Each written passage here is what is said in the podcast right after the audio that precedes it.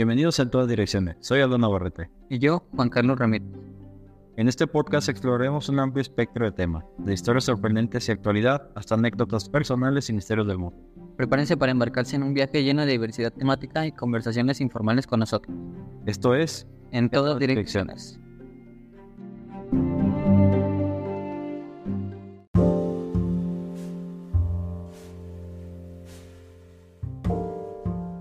Oyentes de En todas direcciones. Antes de comenzar este episodio queremos compartir una importante nota contigo. En, en todas direcciones nos esforzamos por explorar una variedad de temas, algunos de los cuales pueden tocar fibras sensibles.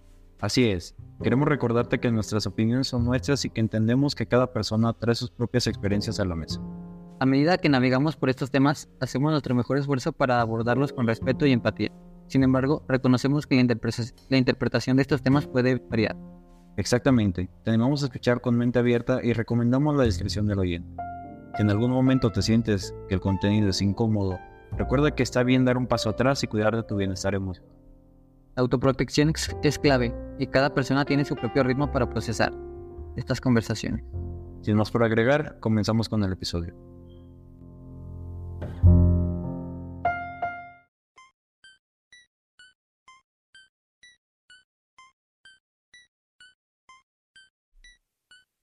El tema de hoy son los suicidios de Pokémon.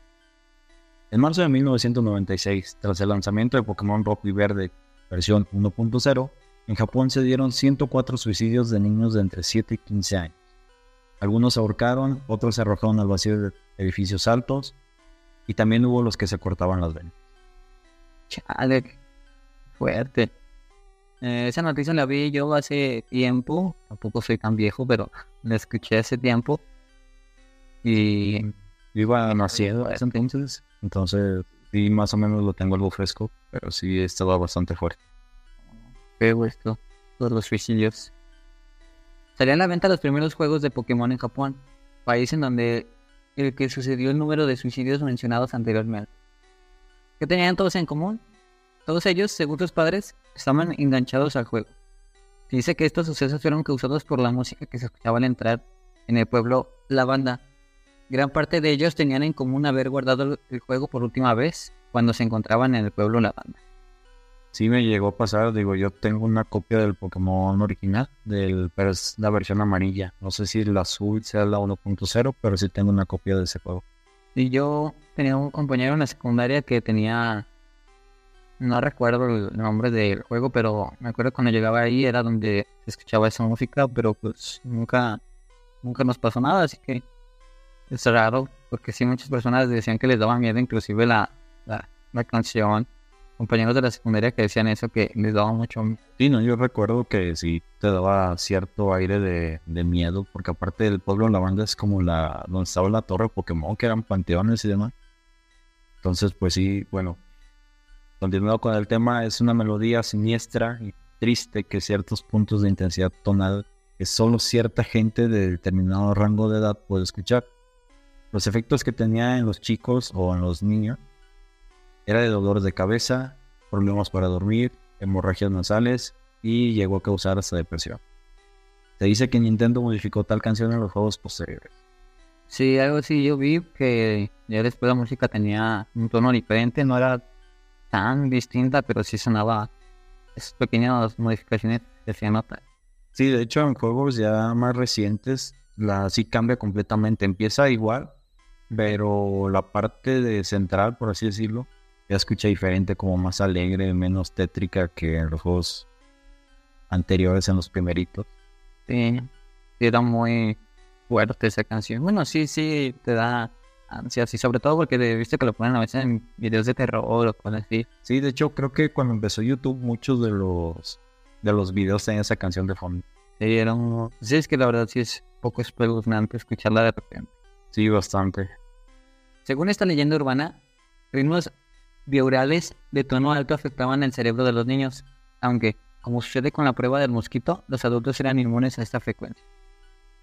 Alguien se inventó una enfermedad y se le conoció como el síndrome de Pueblo Lavanda, que inducía a los niños al suicidio.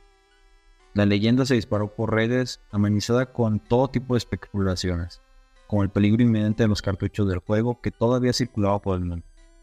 Responsables directos de las muertes. Se habló mucho del suicidio de uno de los programadores, Chiro Miura, y del macabro legado que dejó. Y, y, pues eso lo relacionan mucho con, con que por lo mismo también él se suicidó y cosas así. Sí, de hecho, bueno, yo en ese entonces no sabía de del suicidio de este señor, del programador, pero sí sabía que muchos de los cartuchos seguían dando la vuelta por el mundo y que los que lo llegaban a encontrar, los padres llegaban a quemarlos o enterrarlos. Enterrarlos, así es. De hecho, muchos lo llevaban a, a Nintendo. De hecho, cuando estaba Nintendo México hubo demasiadas demandas y quejas contra ellos. Pero nunca se llegó a confirmar si sí había sido causa o culpa de, de la música. Digo que es raro porque muchas cosas solo afectan en niños o, o sí, personas muy sensibles, ¿no? Es raro. Eso sí pasa. Todo esto es una leyenda urbana que ronda alrededor de dicho juego. Y es que desgraciadamente los suicidios en Japón alcanzan cifras bastante elevadas todos los años. Sí, es que realmente Japón, viéndolo por el lado frío, es de los lugares donde más se trabaja, trabajan casi casi 24/7. Muchos no conocen sus casas porque viven en el trabajo, duermen ahí.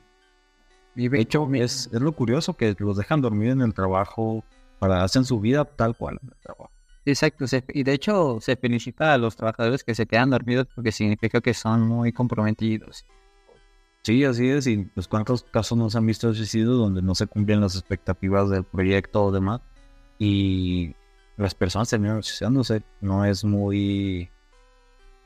No es tan raro, vaya, que pasen ese tipo de cosas allá en Japón.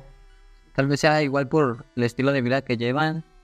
Pero sí. Muchos, muchos dices, por ejemplo, aquí en México se elogia mucho la forma de trabajar allá. pero pues eso es lo, bueno de, esos países, la forma en cómo son y cómo se comprometen. Lo malo son todas esas cosas que a veces no se dicen mucho, como por, este, como por ejemplo en este caso que son los suicidios. es muy triste, la, muy lamentable. Sí, claro, y más hablando pues de temas de niños, digo, uno pues diría son adultos, ¿no? Pues también suceden niños que tienen todo, ya no saben qué hacer, este, muchos ya no tienen sueños, hay niños que se convierten en adultos que nunca han conocido el mundo exterior porque se la viven en su cuarto. Sí, exactamente, no salen de ahí porque les dan precisamente mucha libertad este, para jugar, para vivir y a veces todas esas cosas hacen que, que pasen cosas malas precisamente. Sí, así es, entonces ¿Ustedes qué creen que la canción realmente tuvo algo que ver? Y si no, pues ¿qué, qué piensan ustedes? Si fue una creepypasta, si sí realmente tiene algo que ver, pues sería muy raro que solo haya pasado allá. Digo, aquí en México somos de los mayores consumidores de Pokémon. Entonces sería raro que aquí no hubiera pasado algo. Pero pues también estamos hablando de los noventas donde apenas la distribución de Japón estaba llegando a un punto bueno, no el máximo, pero sí un punto bueno.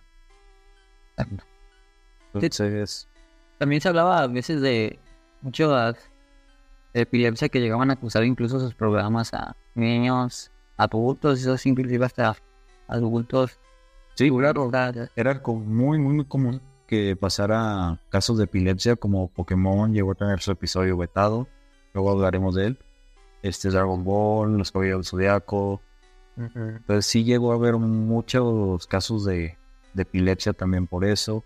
Y era por el tipo también de televisión que tenían allá, por las luces que, se emitían.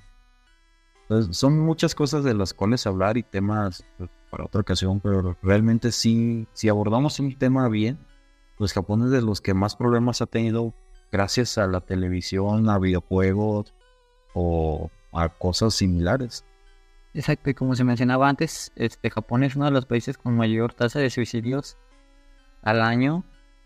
Muy triste, muy lamentable, pero quizás sean todas estas cosas este, que aún no se descubre a ciencia cierta por qué pasan o por qué solo allá pasan. Porque, como decías, Aldo, en, en México, que si es muy aficionado a ese tipo de cosas, no suele haber relación alguna con esos casos. Sí, no, por ejemplo, hablamos de supercampeones. Supercampeones aquí pegó muchísimo. Y más porque pues ha sido un país muy futbolero desde sus inicios. Sí. Y además, digo, aquí vimos la de Oliver Atom, despierta, no tiene pierna. Y muchos sí se llegaron a enojar, sí se pusieron tristes, pero ahorita es un meme bastante común. Sí, exacto. Lo Hasta la comparan fecha. mucho- lo comparan mucho con Luis Miguel en su serie de, de niño. Gritaba, "Mis piernas". Así es, y por ejemplo en Japón mucha gente se llegó a suicidar y de hecho quitaron esa parte del episodio hasta donde llega el Mundial de Brasil y ahí termina la serie. O al menos la serie que después, que después pasaron por televisión, vaya. Sí, exactamente. Hasta ahí, hasta ahí llegaba por lo mismo, de que causa mucha influencia en, en las personas allá. Es demasiado lo que causa. Así es. Pero bueno, con esto concluimos el episodio de hoy. No sé si quieres agregar algo. Sí, sé que recuerden que todo este tiempo han escuchado esa canción de fondo. Cierto, la canción que se está escuchando de fondo es el bucle de la canción original de los juegos de Pokémon. Entonces, Pero Si no les pasa nada, comenten. comenten. Si siguen vivos, coméntenlo en nuestro Instagram. Y ya saben, déjenos una calificación en Spotify. Recomiéndenos, síganos y estén atentos para más de en todas direcciones. Exactamente, síganos, ya lo bien dicen, esperen los próximos capítulos que se vienen cosas interesantes, temas similares y estén al pendiente. Más que decir, bye. Retiramos.